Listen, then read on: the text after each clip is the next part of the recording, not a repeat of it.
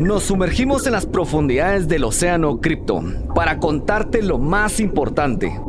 Todo lo relacionado con blockchain, criptomonedas, wallets, tokens, NFTs, DeFi, ICO, minería, exchange, smart contracts y por supuesto criptomemes.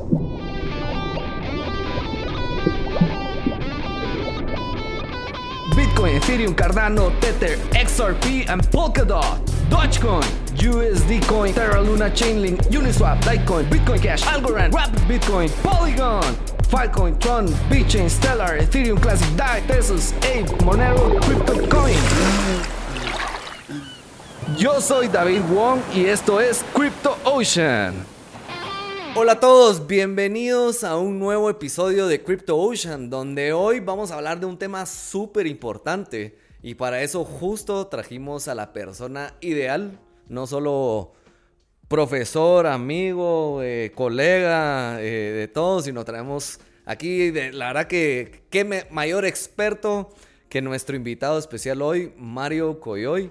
Eh, bienvenido a nuestro, nuestro podcast. Hoy vamos a estar platicando un tema súper importante que siempre todo el mundo tiene dudas, que es el tema de impuestos.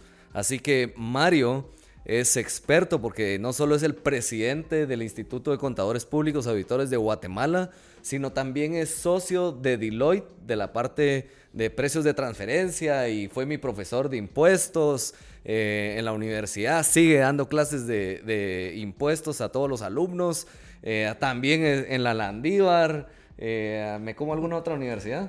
Han, existido algunas otras universidades. Así, Bueno, es un gran catedrático, así que lo han visto en varios lugares. bienvenido. Hoy me toca a mí invitarte a ti, así que bienvenido a compartir con nosotros tus conocimientos. Así que muchas gracias por estar aquí. Muchas gracias, David. Muy contento de estar con ustedes esta mañana compartiendo acerca de un tema que me apasiona, el tema de tributación, el tema de impuestos y hoy dentro del mundo cripto. Para mí va a ser un gusto. No voy a comentar cómo David se portaba en la universidad para no desviar la atención. Pero... Ni, cuándo, porque si no vamos a dilatar nuestras edades también. no, y para mí es peor. bueno, pues bienvenido. Yo, como les decía, fue mi profesor de impuestos en la universidad cuando estaba estudiando yo contaduría pública y auditoría en la Marroquín. Eh, y pues seguimos siendo colegas. O sea, nos vimos después cuando yo estuve en CBC un tiempo, de ahí eh, pues me has invitado a dar charlas a, tus clases. Eh, vimos un tema aquí también para Invesgo eh, con Deloitte. y siempre pues seguimos conectados pues a pesar de todos estos años. Así que muchas gracias. si querés contarnos un poquito, pues ya les conté aquí que sos socio de Deloitte, pero contanos un poquito tu trayectoria porque... Yo me recuerdo, también sos abogado, ¿no? Sí. O sea, e, es, contador público, auditor, imagínese especializado en impuestos y abogado. O sea. Fíjate que eh, sí, este, mm, mi trayectoria profesional, bueno, soy contador público y auditor de la, de la Marro.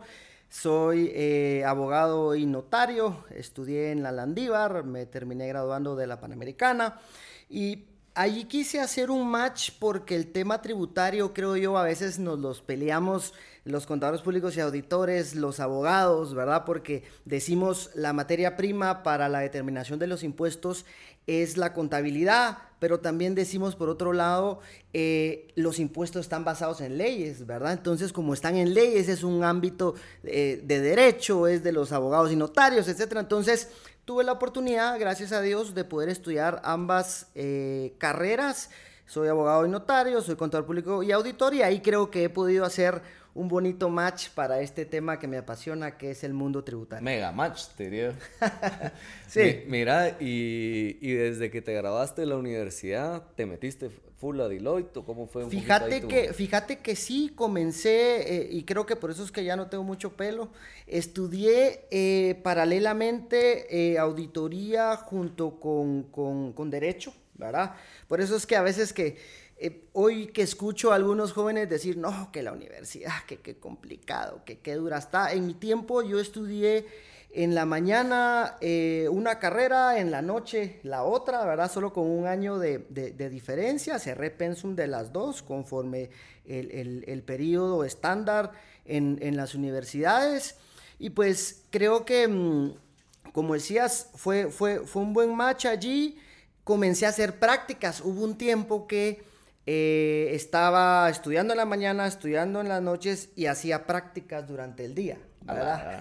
esa era la práctica de auditoría. Era la práctica de auditoría, fue precisamente en Deloitte, ahí me dieron la oportunidad, entré de una vez, eh, comencé a hacer prácticas 2001, 2002, 2003 ya me contrataron en Deloitte y desde el 2003 comencé como eh, un asistente en el área fiscal y pues gracias a Dios hoy ya tengo siete años de ser socio, contento eh, de, estar en la firma ya más de 20 años. A la gran puchica, qué, increíble la verdad, o sea, eh, la, y, y, sí, y la verdad que tenés toda la razón porque justo cuando uno, uno, ve toda la parte fiscal, siempre pues uno dice, sí, yo veo los números y veo la contabilidad y en base a eso proyecto los impuestos, pero muchas veces tiene que ver cómo interpreta uno la ley también, ¿no? O sea, y hoy justo el tema que vamos a hablar, que es de, pues por supuesto, de las criptomonedas, es un tema que hay que ver cómo se interpreta la ley para ver si debemos o no debemos eh, declarar impuestos en Guatemala y pues es diferente Guatemala que El Salvador, por ejemplo, ¿verdad? Por supuesto. Eh, entonces, así que mucha, este episodio va a estar súper interesante, así que presten muchísima atención.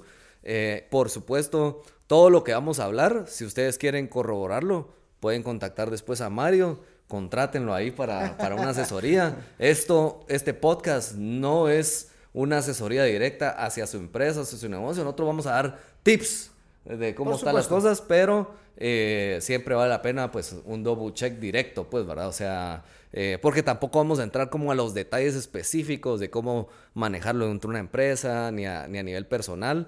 Eh, pero vamos a hablar de ámbitos generales, si quieren verlo así, ¿verdad? O sea, yo justo hablaba de que Guatemala es diferente al Salvador específicamente.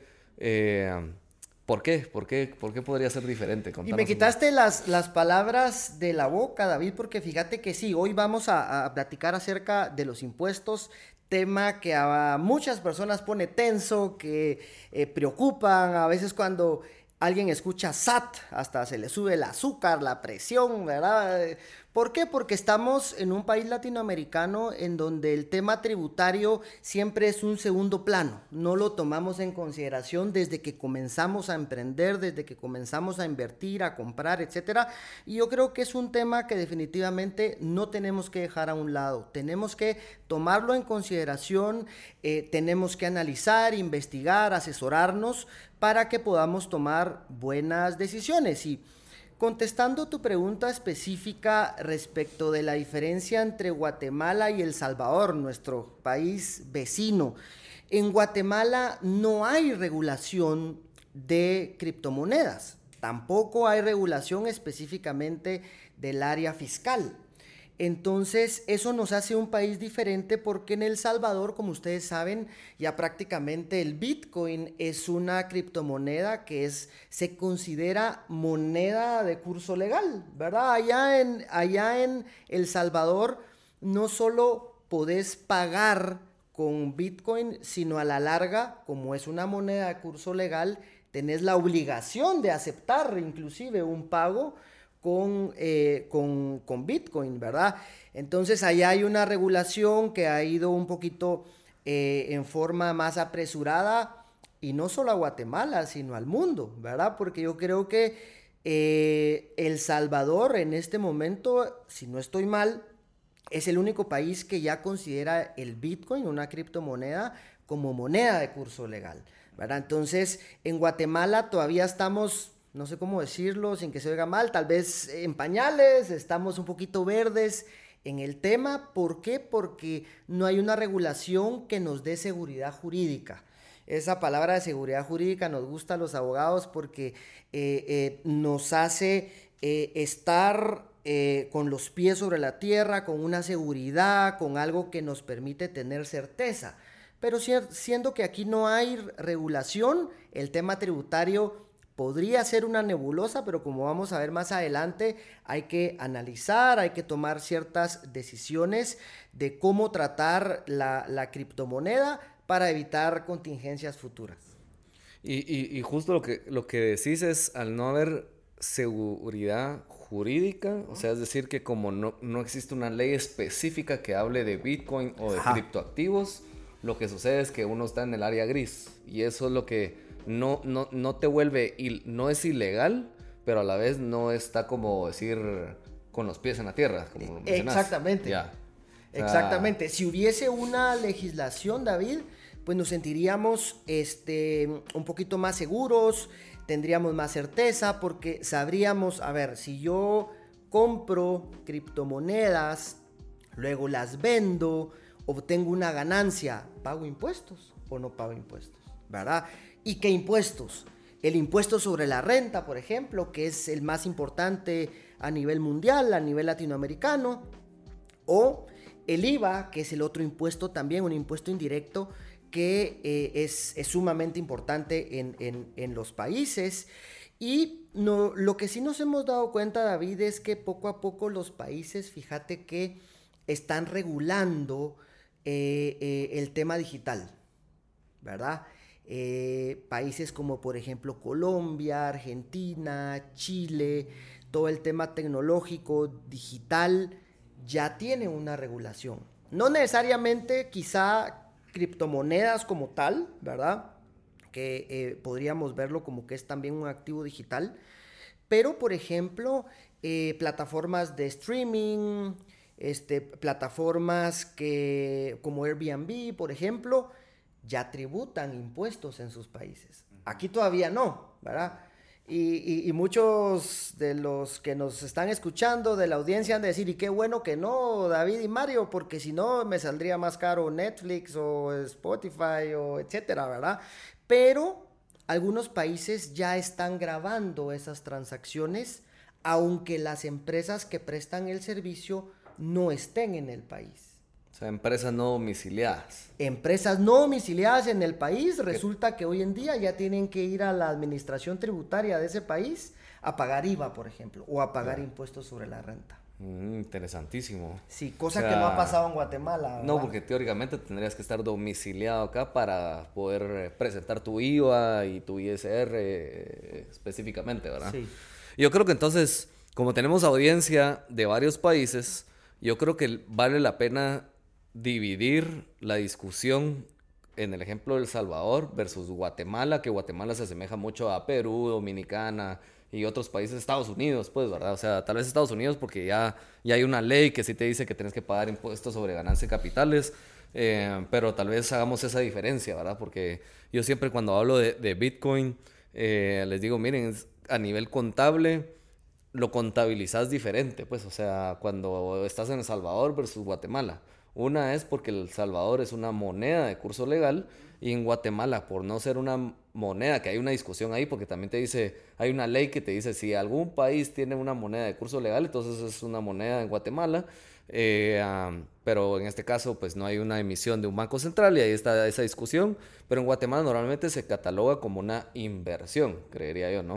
O sea, entonces también es otra diferencia. Entonces tal vez si querés entrémosle a cómo lo vemos en El Salvador, qué impuestos pagamos en El Salvador y después le entramos como a Guatemala y que eso aplica a muchos otros países en el tema de inversiones, pues, ¿verdad? Sí. ¿Te parece? Sí, por supuesto. Entonces, en El Salvador específicamente, moneda de curso local, Bitcoin específicamente. Bitcoin, o sea, Ethereum, Cardano, todas esas demás, nada que ver. O sea, Bitcoin específico es una moneda de curso legal, por lo tanto las empresas podrían tener en su estado de resultados dólares y Bitcoin, ¿no? Sí. Sí, mira, lo que sucede en El Salvador es que como es una moneda de curso legal, sabemos que El Salvador ya estaba, em, era un país dolarizado, ¿verdad? Que la moneda de curso legal era, era el dólar. Ahora el Bitcoin también se considera una moneda de, de, curso legal. Entonces, por ejemplo, alguien vende un bien, presta un servicio, eso significa que puede recibir el pago, ya no con dólares únicamente o con colones como era antes, sino puede recibir también Bitcoin como moneda de curso legal, ¿verdad? Entonces, inclusive los estados financieros en algún momento, si un empresario, si una persona quisiera este, eh, presentarlos todos en Bitcoin. Presentarlos todos en Bitcoin, como es una moneda de curso legal, lo puede hacer. ¿Verdad? Entonces, em, esa es una gran diferencia con otros países, David, como por ejemplo Guatemala, porque como vos bien decías, aquí en, el, en, Guatemala no es una moneda de curso legal, pero para los estudiosos, los que quieran investigar un poquito más, desde el 2001 en Guatemala hay una ley de libre negociación de divisas. Y esa ley lo que te permite es que vos en Guatemala podés cobrar, pagar en cualquier divisa que sea em, de curso legal en otro país.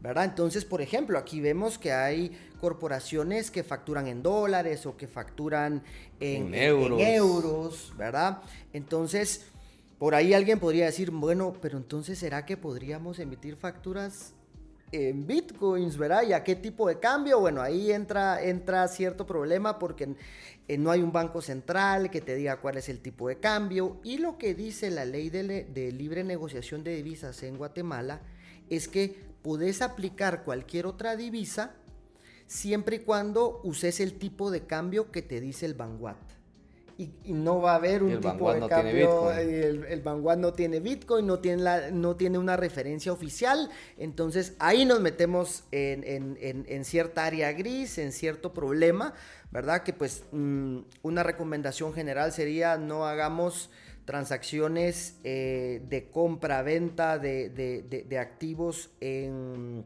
eh, de bienes o servicios en bitcoins, sino usemos otra moneda, aunque sí se pueda pagar en bitcoins, ¿verdad? Para poder eh, después aplicar a un tipo de cambio eh, razonable de mercado para, para poder registrarlo. Con esto quiero decir, o al menos es mi opinión, David, que el tema cripto ya es una realidad. Yo creo que hace unos años decíamos, ese es el futuro. No, esto ya es lo que estamos viviendo hoy en día y yo creo, y me atrevería a decir, en mi opinión muy personal, que no es ilegal tener transacciones, eh, eh, por supuesto en El Salvador definitivamente que no, pero en Guatemala no es ilegal tener transacciones con criptomonedas, inclusive Bitcoin. En este caso sería más Bitcoin, ¿no? O sea, sí, porque, es una moneda de curso legal en otro país. O sea, lo otro podría ser un intercambio, pues, ¿verdad? O sea, yo estoy en un restaurante y te vendo dos pizzas y pago con Ethereum, lo categorizaría como un intercambio. Exactamente. Sería una especie como de un trueque. Como que fuera un trueque. Exactamente. Que tampoco es ilegal en Guatemala. Que pues, tampoco es ilegal en Guatemala. Hay gente que paga a veces facturas que te dicen, mira que hay un terreno y un carro y no sé qué, ¿no? Exactamente.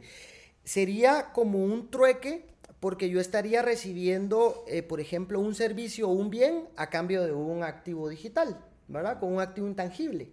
Entonces, lo único sería a qué valor justipreciamos el Ethereum que vos decías, o el Bitcoin, o el ADA, Cardano, etcétera, em, la criptomoneda que estemos usando. Y solo hay que tener cuidado, al menos en Guatemala, sé que nos están viendo de otros países, pero en Guatemala lo que sí te pide la ley local es que cuando hay un intercambio, cuando hay un trueque, para efectos de impuestos sobre la renta y para efectos de IVA, tenemos que documentarlo en escritura pública. Ya. ¿Verdad? Eso complica. habría, que, hacer una escritura. Hagamos un ejemplo que yo estoy vendiendo un carro, supongamos. Sí. Y me van a pagar con no Bitcoin, porque en eso la vamos a poner ahí, vamos a decir Ethereum. Sí. Tendría que hacer una escritura y decir, ok, el precio de mercado de Ethereum hoy es de 1.800 dólares, me dieron 5 Ethereums por el valor total de X cantidad de, valor total que uno le está poniendo a ese precio, ¿no? Sí. Y, sobre eso yo tendría que calcular si tengo, tengo o no una ganancia capital sobre mi carro para pagar ese impuesto sobre la renta. Y aparte el IVA. Y el IVA, que sería el valor de, del carro que estoy vendiendo, ¿no? O sea, si yo lo vendo en 50 mil, dividido 1.12 por 0.12, ese sería el IVA que yo tendría que declarar. Exactamente. O sea, no es que no esté afecto a IVA, pues eso siempre lo voy a pagar y siempre debería pagar ese impuesto sobre la Y acabas de mencionar algo sumamente importante, ¿verdad? Porque a veces creemos que todo lo que está relacionado con criptomonedas eh, no se tributa, porque en la realidad, eh, y seamos muy honestos, creo que mucha gente que compra o vende criptomonedas no tributa. ¿verdad? Inclusive cuando genera ganancias, no pagan impuestos sobre la renta ni paga IVA, por ahí hay que tener cuidado porque eso podría estar generando una contingencia fiscal, pero... Ahorita lo vamos a hablar más adelante. Regresemos a... Ese es otro impuesto que vamos a hablar más adelante. regresemos un paso atrás. Eh, en el ejemplo que ponías es que cuando hacemos un trueque, el ejemplo de te, me vendes el carro y yo te doy Ethereums, allí el tema sería que, ok, ¿qué impuestos hay? Si hay ganancia de capital. ¿Verdad? Si hay ganancia de capital. Que tal vez en el carro no, porque normalmente se deprecia, entonces no Podría ser. Pero un terreno sí, un terreno. Un, terreno que ha ganado plusvalía. Yo lo compré en 10 mil quetzales y ahorita te lo estoy vendiendo en 50 mil. Hay una ganancia de 40 mil teórica. Exactamente. Y yo, yo creería que no deberías devaluar el Ethereum en 100 dólares, pues con tal de no declarar, porque el precio de mercado, que ese debería ser como el precio de Vanguard, creería yo.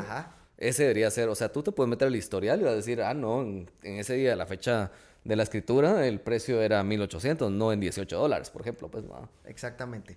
Creería yo, pues. Sí, sí, no, definitivamente que sí, David. Ahí de, tenemos que cumplir con el pago de los impuestos. Lo único que tenemos que, que darnos cuenta es que no estamos pagando con moneda de curso legal, con quetzales o dólares, sino estamos haciendo un trueque y estamos entregando criptomonedas a cambio del bien, ya sea el vehículo o ya sea el terreno. Entonces, eh, mucho cuidado, amigos, con eh, esas transacciones en donde hacemos ese intercambio con criptomonedas porque sí habrían implicaciones fiscales que tendríamos que tomar en consideración y que en una eventual auditoría por parte de, de, de la SAT, del fisco en cualquier otro país, podrían exigirnos el pago del impuesto. Sí, pues. Y ahora bien, ahora regresando en El Salvador, o sea, si yo vendo ese terreno en Bitcoin, probablemente también allá hay que ponerlo a un precio mercado para dejarlo por escrito de que vendí el terreno en 50 mil dólares. Eh, y muchas veces la gente lo que me, me, pregunta es cómo registro, supongamos que esos 50 mil dólares que me pagaron en Bitcoin ahora valen 60 mil dólares.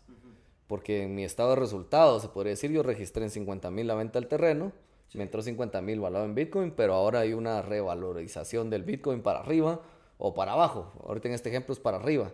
¿Qué hago yo ahí? ¿Ahí hay que pagar algo diferente o eso es un diferencial de tipo de cambio? Fíjate que yo lo trataría como un diferencial de, tipo de cambio, ¿verdad? Em, en El Salvador, y no me dejarás mentir, hay un tipo de cambio oficial del Bitcoin, ¿verdad? Entonces, si uno recibe em, Bitcoins como moneda de curso legal, pero luego en algún momento se genera alguna fluctuación o para arriba o para abajo, en contabilidad se le conoce a ese, al método de lo devengado, el que yo tenga que ir reexpresando todo lo que yo tenga en mi contabilidad a un valor razonable, ¿verdad? Entonces, por ejemplo, eh, y eso no solo pasaría con Bitcoin, sino podría pasar con cualquier otra moneda. Por ejemplo, en El Salvador se reciben euros, ¿verdad? Y el tipo de cambio estaba a, X y luego a final del periodo está a Y, hay que reexpresarlo para que se muestre en la contabilidad el valor adecuado, el valor razonable a cierta fecha de presentación de estados financieros. Okay. Entonces podría ser como una, un diferencial, de, tipo de tipo de cambio. Ok, o sea, ¿y eso se hace todos los días, una vez al mes, una vez al año? Eh? Mira, em, mientras más rápido lo hagas y presentes tu información actualizada, es mejor, porque entonces el usuario de los estados financieros puede ver el valor razonable. Entonces, por ejemplo, si una empresa o una persona individual tiene estados financieros mensuales, la reexpresión debería ser mensual. Si es trimestral, trimestral, es anual, anual. Y el diferencial de tipo de cambio no se paga impuestos. No, bueno, perdón, sí se paga. Sí pagas impuestos. Sí pagas impuestos. Para... pagas impuestos. ¿Qué pagas? ¿ISR? Pagas impuestos IVA? IVA no. IVA no, porque no es una, eh, no es una transacción de compraventa de, de, de activos, de, de, bienes, prestaciones de servicios, pero sí pagas impuestos sobre la renta. Por ejemplo, en el caso de Guatemala, que Acá tenemos una ventaja porque no me dejarás mentir, el tipo de cambios normalmente se mantiene, ¿verdad? Es bien estable, hay por allí ciertos factores que nos permiten que el tipo de cambio se mantenga estable, pero por ejemplo, este, mm, si generamos un diferencial cambiario ingreso, nuestra ley sí nos obliga a grabar eh, eh, ese diferencial cambiario.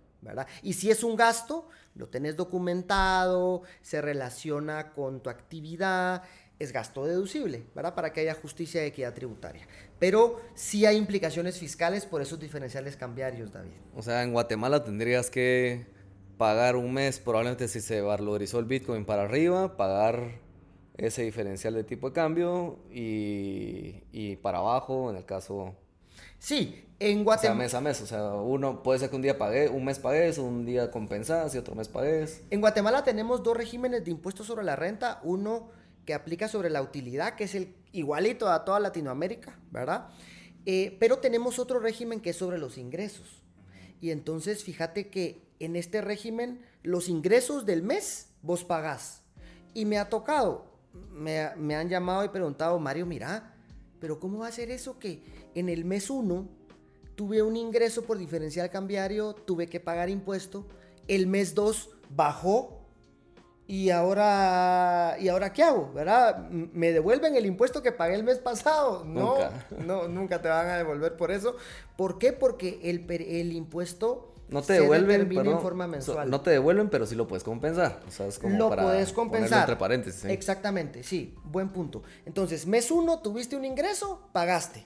El mes 2 un gasto. Pero ¿qué pasa, David, si en el mes 3 tenés otra vez ingreso? Tenés que volver a pagar. Y quizá durante el mismo año. Y hay gente que dice, no, hombre, Mario, eso qué injusto, no me suena, no me gusta pero es la legislación, ¿verdad? Si estás en el régimen sobre ingreso y tuviste un ingreso, toca pagar. Ahora bien, porque ahorita mencionas, estamos hablando que pues moneda de curso legal, diferencial de tipo cambio en El Salvador, en Guatemala, ¿lo categorizamos como una moneda y hacemos ese diferencial de tipo de cambio o lo categorizamos como una inversión? Fíjate que en mi opinión personal yo creo que eh, debería de considerarse como una inversión. Una inversión. Sí, una inversión. ¿Por qué? Porque todavía no tenemos legislación, no tenemos, em, no se considera moneda de curso legal, ¿verdad? Entonces se debería de tomar como una inversión. Y si tenés por allí diferenciales cambiarios, ingreso o egreso, este, podría existir implicación fiscal. Pero aquí hay algo interesante, David, que me gustaría platicar y que seguro vos también tenés experiencia, es que en Guatemala el impuesto sobre la renta aplica de forma territorial. Las rentas, los ingresos que se generen dentro de Guatemala pagan impuesto. Pero si vos generás rentas, ingresos por activos digitales, activos físicos que estén fuera de Guatemala, no pagas impuesto en Guatemala. Eso es no afecto, ¿verdad? Entonces, eh, países primermundistas como Estados Unidos, ¿verdad? O algunas otras economías más importantes o más grandes como México, por ejemplo, Chile, Brasil, allí no aplica el principio de territorialidad que aplica en nuestro país, sino como vos decís, aplica eh, renta universal o también se le conoce como renta mundial. ¿Qué significa eso? Que si vos estás en ese país y tenés ingresos en el país o en cualquier otro lugar del mundo, vas a tener que ir a reportar a la SAT, a la autoridad tributaria de ese país, lo que obtuviste en cualquier lugar del mundo. ¿Qué pasa en Guatemala? En Guatemala no es así. En Guatemala pagamos impuestos sobre la renta por lo que se genera dentro del territorio. Te pongo un ejemplo. Vos tenés eh, negocios en Guatemala, pagas impuestos. Pero de esos negocios tenés un excedente de efectivo. Me vas a decir que lo vas a invertir en cripto, pero no vamos a el, otro ejemplo. Vamos a, vamos a comprar otro ejemplo. La acción de Tesla. vamos a comprar una acción de Tesla, va. Me gusta el ejemplo. ¿Qué harías vos? Sacarías el dinero y comprarías fuera de Guatemala esa acción, ¿verdad? Entonces, ¿qué pasa si esa acción se aprecia, el valor de mercado se va para arriba?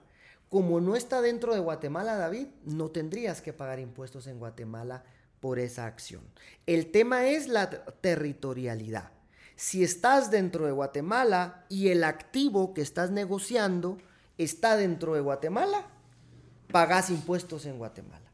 Si el activo no está dentro de Guatemala y tenés una ganancia, no pagas. Entonces, para todos nuestros amigos de, de la audiencia que están en otros países fuera de Guatemala, hay que analizar su ley. ¿Hay renta mundial allí o no hay renta mundial? Porque si sí hay renta mundial, deberían de esos ingresos también estar reportándolos deberían de estar afectos y deberían de estar tributando.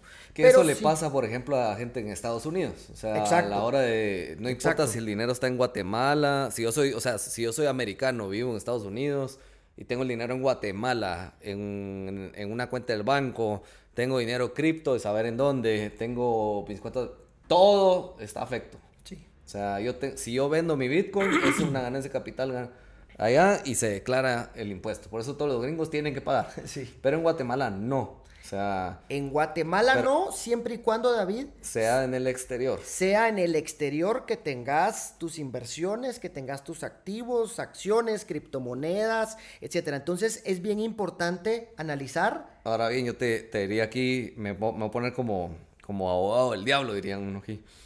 Si la SAT quisiera decir, o sea, si tú, por ejemplo, tenés, vamos a hacer una cifra, 10 mil quetzales. Y esos 10 mil lo convertiste en 100 mil, porque lo invertiste en criptomonedas. Sí. La SAT probablemente lo que va a ver es... Si una ganancia ahí de 90. Ah, bueno, sí. O sea, primero lo que va a ver es si sacaste el dinero, porque te va a decir, bueno, ¿y de dónde aparecieron ahora 100 mil? Exacto. Entonces, la persona sí debería declararlo en su declaración de impuestos como una ganancia general en el exterior. Fíjate que para... Sí, Mira, nuestra declaración de impuestos sobre la renta ya trae inclusive una casilla que se llama rentas no afectas. O sea que la SAT, la, Administración Tributaria en nuestro país ya reconoce que podemos tener ingresos fuera de Guatemala y que esos no van a tributar, ¿verdad? Porque muchas veces nos da miedo eh, y decimos, ¿sabes qué, David? Mejor no lo reportes porque vas a tener que explicar que fue afuera y te van a cobrar los impuestos y se puede volver una complicación. Hay gente que todavía piensa así. Sin embargo, ya es normal que la administración tributaria en Guatemala sepa que podés tener ingresos fuera de Guatemala que no tributan. Y hay una casilla específica en la declaración que eh, te permite poner esos ingresos que no, que no tributan. Entonces, si vos tenés ingresos generados fuera de Guatemala y sos una sociedad, sí deberías de tenerlo en tu contabilidad, sí deberías de reportarlo en tus declaraciones de impuestos y no debería haber implicación fiscal, es decir, no deberías tributar porque fue generado fuera. ¿Qué tenés que hacer? Tenerlo documentado. ¿Verdad? Por ejemplo, vos vas a decir, ¿y cómo lo documento, Mario? Bueno, si sacaste el dinero, ¿cuándo lo sacaste? ¿A dónde lo sacaste? ¿Qué fue lo que hiciste con ese dinero? ¿Compraste la acción? ¿Compraste criptomonedas que están ubicadas fuera de Guatemala? ¿Verdad?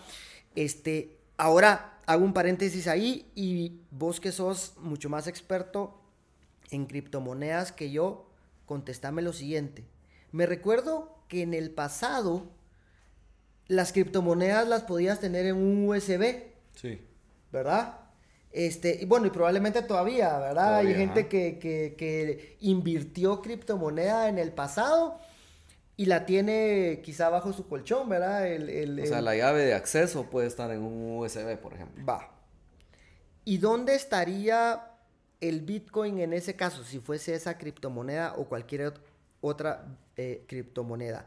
¿Dentro de ese USB o está fuera de Guatemala? Está fuera en la blockchain que está regada por toda ah, la internet, se podría decir. Porque fíjate que precisamente algunas personas interpretaban de que al vender esa llave de acceso que tenía el USB, estaba vendiendo dentro de Guatemala o dentro del país el Bitcoin pero realmente estaba fuera de Guatemala, ¿verdad? En, la plataforma, dentro del mundo eh, blockchain. Entonces, no necesariamente había que, había que tributar, ¿verdad? Pero tema súper interesante, David. Yo creo que cada quien debe analizar su ley local, debe analizar... El tema, te diría yo, tal vez a ojos de la SAT, es justo que no, o sea, te va a decir, bueno, mira, tal vez a las empresas más, ¿verdad? O sea, que una persona individual. Sí, por supuesto. Porque las empresas sí les ven los estados de cuenta del banco y todo. A uno de, persona individual, teóricamente, no. Depende, David, porque depende cómo estés inscrito vos en, en, la administración tributaria, porque podrías estar inscrito como una persona que presta servicios en relación de dependencia, ¿verdad? Entonces, solo recibís tu sueldo, eh, tu patrono te retiene el impuesto, cuando te paga el sueldo, entonces vos ahí tranquilo, no tenés nada más que reportar, ¿verdad? Pero por ejemplo, si sos una persona individual que sí tiene una empresa y que esa empresa se dedica a comprar criptomonedas eh, eh, y, y puedes estar teniendo ganancias, etcétera, el tema sería que hay que ver dónde estás generando estas ganancias. Fuera de Guatemala, si están fuera de Guatemala, no pagas impuestos. Si están dentro de Guatemala, entonces allí es donde hay que analizar el ISR y hay que analizar el IVA. Ya. Entonces, lo que te iba a decir, por ejemplo, ahorita la, empresa, eh, porque muchas veces lo que sucede es que no tienen el documento de la transacción internacional. O sea, su dinero no se movió al extranjero. Porque tal vez se lo compraron a Juan Pérez en el Starbucks y ahí te vendió los bitcoins, pues. Entonces pues. le hiciste una transacción local. ¿Podría la SAT ahí decirte, mira, eso no es internacional porque ese dinero nunca salió del país? ¿O no tenés cómo justificarme de que el dinero salió del país? Mira, fíjate que allí se complica un poco la situación, ¿verdad? Porque eh, vos podrías decir, mira, yo le compré eh, eh, el activo que está fuera de Guatemala pero se lo pagué localmente. Si lo pagaste localmente, se podría interpretar que la compraventa fue local, aunque el activo esté fuera, ¿verdad? Por ejemplo, vos tenés eh, un terreno en Cancún, ¿verdad? Este, mm, a donde te vas de vacaciones con la familia, etcétera. Yo te podría decir, David, te lo compro, te lo compro aquí. ¿Verdad? Aquí está el dinero, mira. Pero habría que ir a ver las implicaciones de México, ¿verdad? Por la venta de ese terreno, que probablemente si hay una ganancia se paga impuesto sobre la renta, hay un impuesto indirecto que podría ser el IVA, ¿verdad? Pero por haberlo comprado, o sea, por haberte pagado dentro del territorio, la SAT sí podría decir, ah, no, esa fue una transacción local. Pero si el activo está fuera, no debería de considerarse una transacción local. Y por ende, en mi opinión, deberían de existir argumentos para que no se tribute en esa transacción. pues. Que en el caso de Invesgo es que te da tu factura y te dice, mira, que invertiste en esto y por eso sacaste el dinero y, ahí ya tenés como un documento más de respaldo, se podría decir.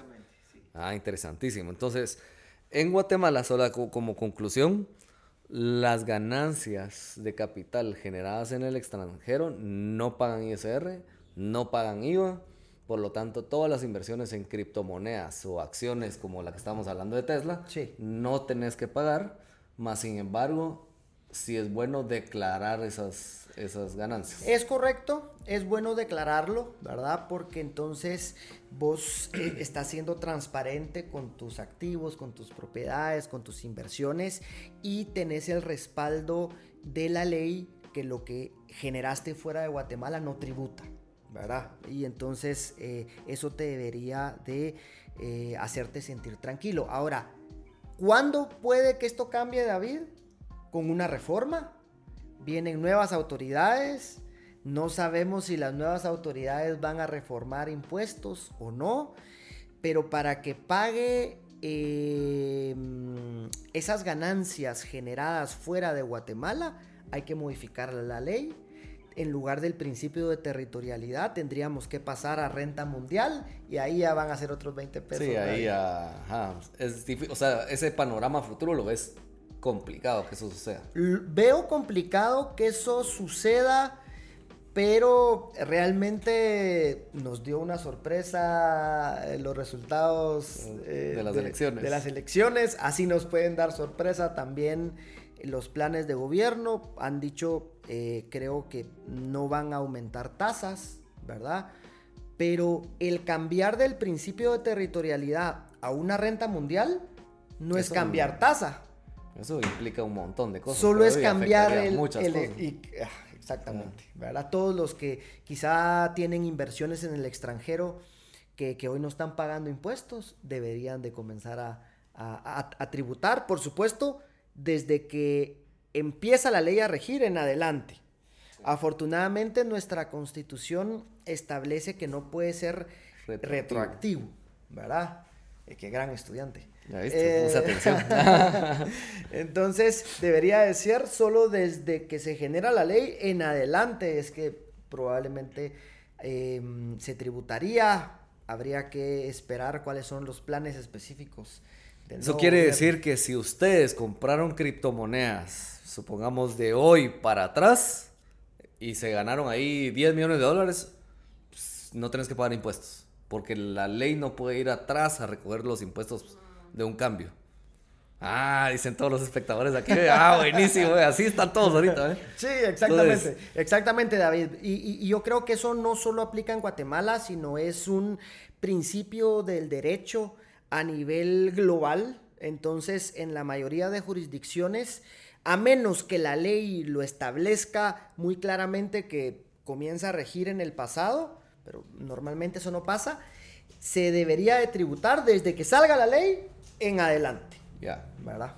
Interesantísimo. Entonces, si yo compro Bitcoin, el Bitcoin tampoco lleva IVA, o sea... No, ese es otro, está fuera de Guatemala. está fuera de Guatemala, o sea, no es como que valga 30 mil masiva, ¿verdad? O sea, eh, te podrían eh, facturar el servicio, podría ser, ¿verdad? eso sí. Eso podría ser que es un servicio que prestes en Guatemala, entonces como decís, estás en territorio de Guatemala, estás afecto a todos los impuestos, entonces ese servicio debes de facturarlo, o sea, para cumplir la ley. Pero la venta del activo internacional, eso pues pues no, ¿verdad? O sea... Exacto. Y, tocaste un buen punto porque por allí hay ciertos brokers o ciertos intermediarios, ¿verdad? Que están diciendo quién quiere comprar, quién quiere vender, ¿verdad? Eh, pues el, servicio que ustedes prestan también de, de, esa como... Eh, quiero llamarle intermediación, no es una intermediación bancaria, pero sí una intermediación entre un vendedor y un comprador, pues ese servicio que se presta dentro de Guatemala, eso sí debería estar grabado, tanto con IVA como con impuestos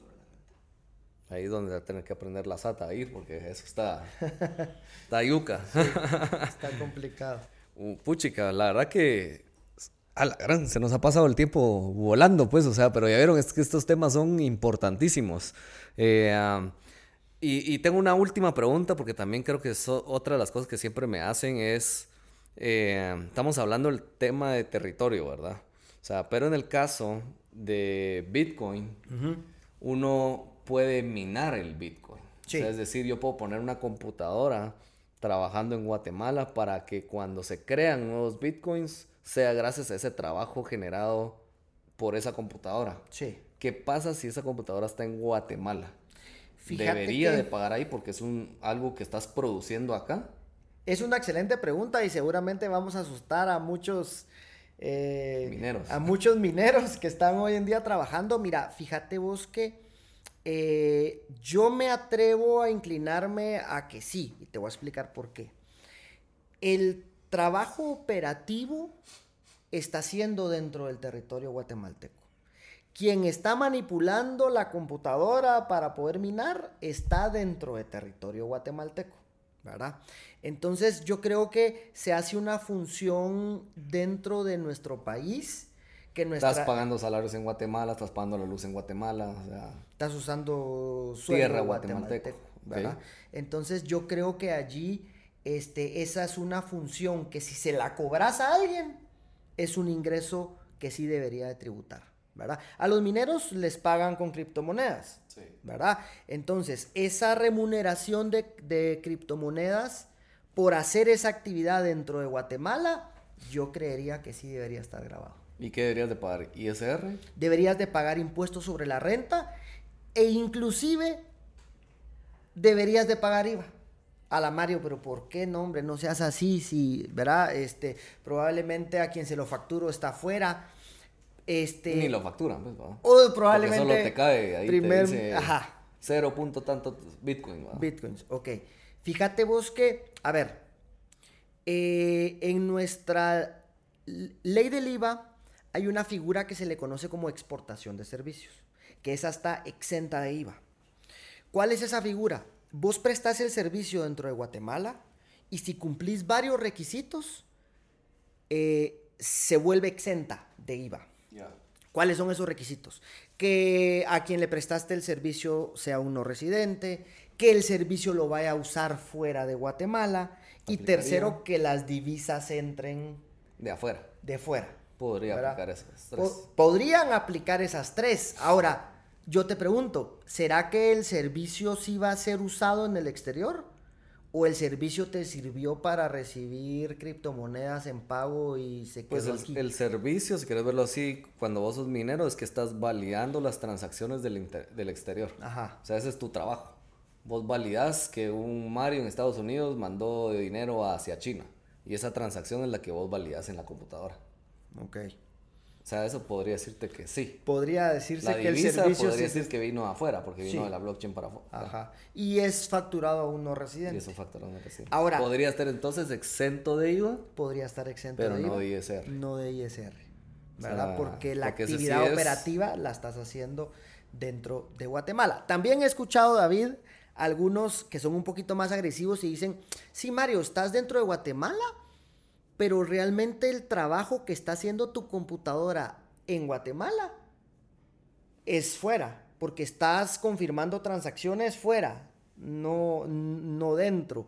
Pero creo que ahí estamos en una en un área gris, David, ¿verdad? Estamos en un área gris porque yo creo que la persona está en Guatemala, eh, la computadora está en Guatemala, eh, se están eh, haciendo las actividades dentro del país en la computadora que está físicamente en nuestro territorio, yo más me inclino a que debería estar grabado.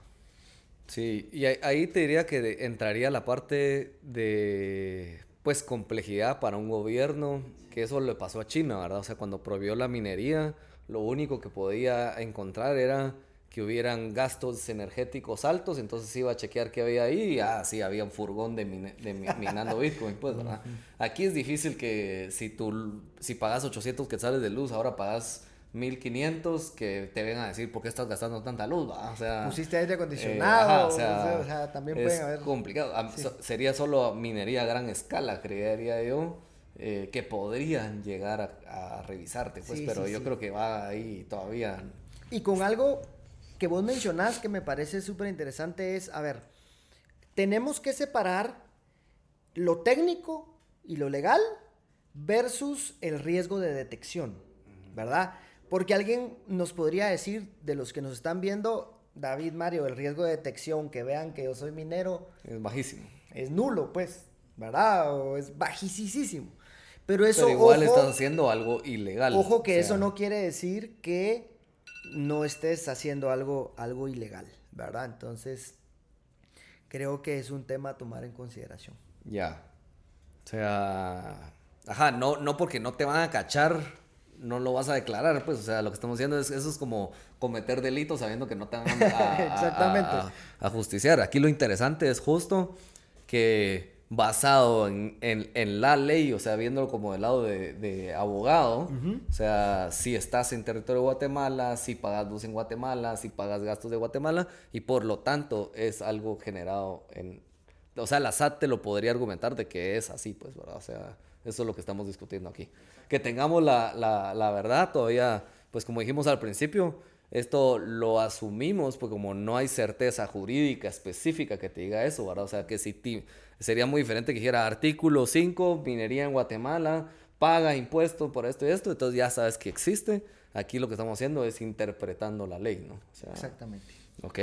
Bueno, buenísimo. La verdad que yo creo que cubrimos los temas más importantes a nivel fiscal. Eh, y, y, ahora pues tengo un par de preguntas aquí para Mario. Eh, porque ya vieron, pues sí es, sí es experto eh, en el área fiscal. Yo quisiera saber, eh, pues, porque de plano ahorita todo el mundo estará preguntando, bueno, este Mario, socio de Deloitte, sabe todo esto, ¿invertís en criptomonedas? Sí, sí, la verdad es que bueno, no sé si contar mis tristes historias acá en este podcast o, o solo contar las buenas.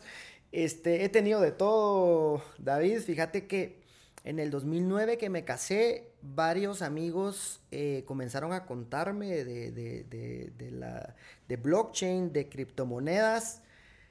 Mi primera mala decisión fue no estudiar más a fondo el tema en ese año, ¿verdad? Porque hubiese sido hubiese sido otra historia, ¿verdad? Este mm, sería el único socio de Deloitte ahorita.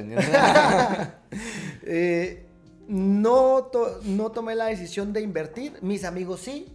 Ahora mis amigos eh, lo que se arrepienten es de no haber invertido un poco más, ¿verdad? Porque fue, fue muy mesurado, pero bueno, les ha ido muy bien. Parte de mi historia. Segundo, eh, comencé a invertir hará como unos 5 años quizá, ¿verdad? Este, eh, te menciono Bitcoin, Ethereum, Ada Cardano. Eh, y mi intención era invertir y esperar retorno a largo plazo. Pero por ahí, mis amigos, ¿verdad? Que, no, hombre, eh, anda viendo, ya, viste la fluctuación, busca ganancias, hace trading, eh, ¿verdad? Este, me metí a, mm, comprar silica. Silica. Que, pues este, estaba súper bajo, ¿verdad? Vos, a centavos. Este, compré y en eso se vino todo para abajo, perdí dinero, bueno, o sea, em, creo que... Mm, creo que mi, mi, enfoque está un poquito más en invertir a largo plazo, no en trading. Hay que tener tiempo para eso, hay que estar investigando y eso yo creo que es una recomendación importante para todos los que nos ven y quizá los que están adentrándose en este, en, en este mundo, que investiguen, ¿verdad? Que analicen, que, que tengan cuidado con las inversiones que sí se tiren al agua, porque yo creo que el que no se tira al agua no aprende a nadar, pero, pero con cautela, con conocimiento, ¿verdad? Un, buen análisis. Pero sí, en resumen, he tenido buenas experiencias y malas experiencias, David, en tema de, invertir en criptomonedas. Eh, yo creo que nos ha pasado a todos, pues, yo creo que yo no conozco a nadie que ha hecho todo me ha ido muy bien. O sea, siempre he aprendido basado en esto. Eh, ¿qué, ¿Qué harías si un día llegara a tus oficinas Satoshi Nakamoto y pudieras preguntarle una cosa. O sea, vas pasando en una sala y encontrás, ahí está Satoshi Nakamoto, ¿qué le preguntarías? ¿Qué le preguntaría? ¿Cómo se te ocurrió? ¿Verdad? Este... Mm, eh, ¿cómo, sí, ¿Cómo se te vino esa idea? Que yo creo que es una idea revolucionaria, que es una idea eh, que, vino a poner de cabeza no a un grupo de personas, sino yo te diría al mundo entero. ¿Y si apago impuestos? bueno, probablemente no le, no le afectaría mucho, ¿verdad? Yo creo que igual em, hay países en donde el tema de la tributación ya lo traen, ¿verdad? O sea, no es algo que duela, sino, sino quizá eso pasa un poquito más en nuestros países latinoamericanos que la cultura es no quiero pagar. Quizá porque no siempre se recibe a cambio, ¿verdad? Lo que uno esperaría, pero eh, en temas de seguridad, en temas de, de infraestructura, salud, educación, etc. Pero creo que en algunos otros países eso ya viene por default. No sé si él le hubiera dolido o no, pero creo que sí hubiese pagado impuestos. Esa es mi impresión. bueno, buenísimo. Pues eh, eso es lo que pues hoy teníamos preparados para todos ustedes. Espero que se hayan divertido, que hayan aprendido muchísimo, que le den regresar ahí al episodio para poner atención en las partes más importantes eh, de la parte fiscal, ¿verdad? O sea, tal vez yo pues soy auditor, entonces como que se me hace mucho más fácil entender todas estas partes, eh, pero si no, vuelvan a, escucharlo. Eh, también pueden contactar a, Mario. Eh, ahí ellos, pues me imagino que han Deloitte han dado muchísimas ya asesorías para toda la parte de inversiones en criptomonedas, inversiones en el extranjero, porque como decía Mario, esto ya es una realidad, esto no es el futuro, esto ya está pasando, o sea, ya las empresas están recibiendo pagos en Bitcoin, están invirtiendo en criptomonedas. Eh, ahorita justo la otra semana voy a, Paraguay a un foro con presidentes para hablar de criptomonedas. O sea, ya lo están metiendo en las agendas, pues, ¿verdad? O sea, es súper interesantísimo esto.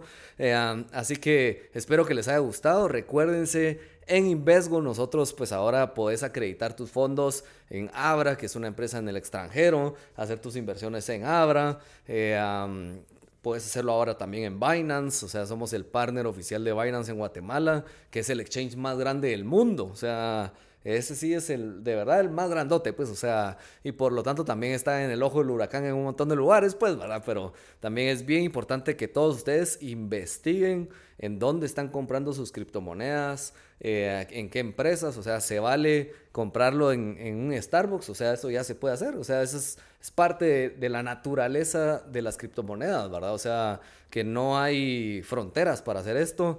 Eh, y que las transacciones son muy rápidas, pero es bien importante que lo hagan eh, conscientes, que hagan su propia investigación, que vean bien dónde están colocando su dinero, ¿verdad? O sea, su patrimonio. Eh, también recuérdense, ya pues tengo una buena noticia que ya justo la alianza con Arculus, pues ya ahorita están en Guatemala las nuevas billeteras Arculus, que es con los USBs que tú te decías hoy con estas noticias de en Estados Unidos, FTX, Celsius, todos estos grandes que han quebrado. Y eso nos demuestra que las empresas grandes sí pueden quebrar en cripto. Pues hoy justo Arculus es una gran solución para esto, ¿verdad? Eh, y que pues estamos ahí corriendo a full.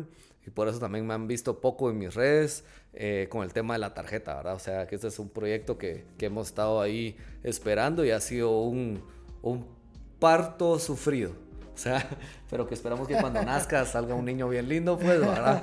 Eh, ah, pero así que muchas gracias a todos. Recuérdense seguirnos en nuestras redes, en Instagram. Eh, ahí están las redes de Invesgo específicamente, porque ahí van a ver todos los productos que tenemos. También pueden seguir ahí a, a, Binance para Latinoamérica, a Abra Latam.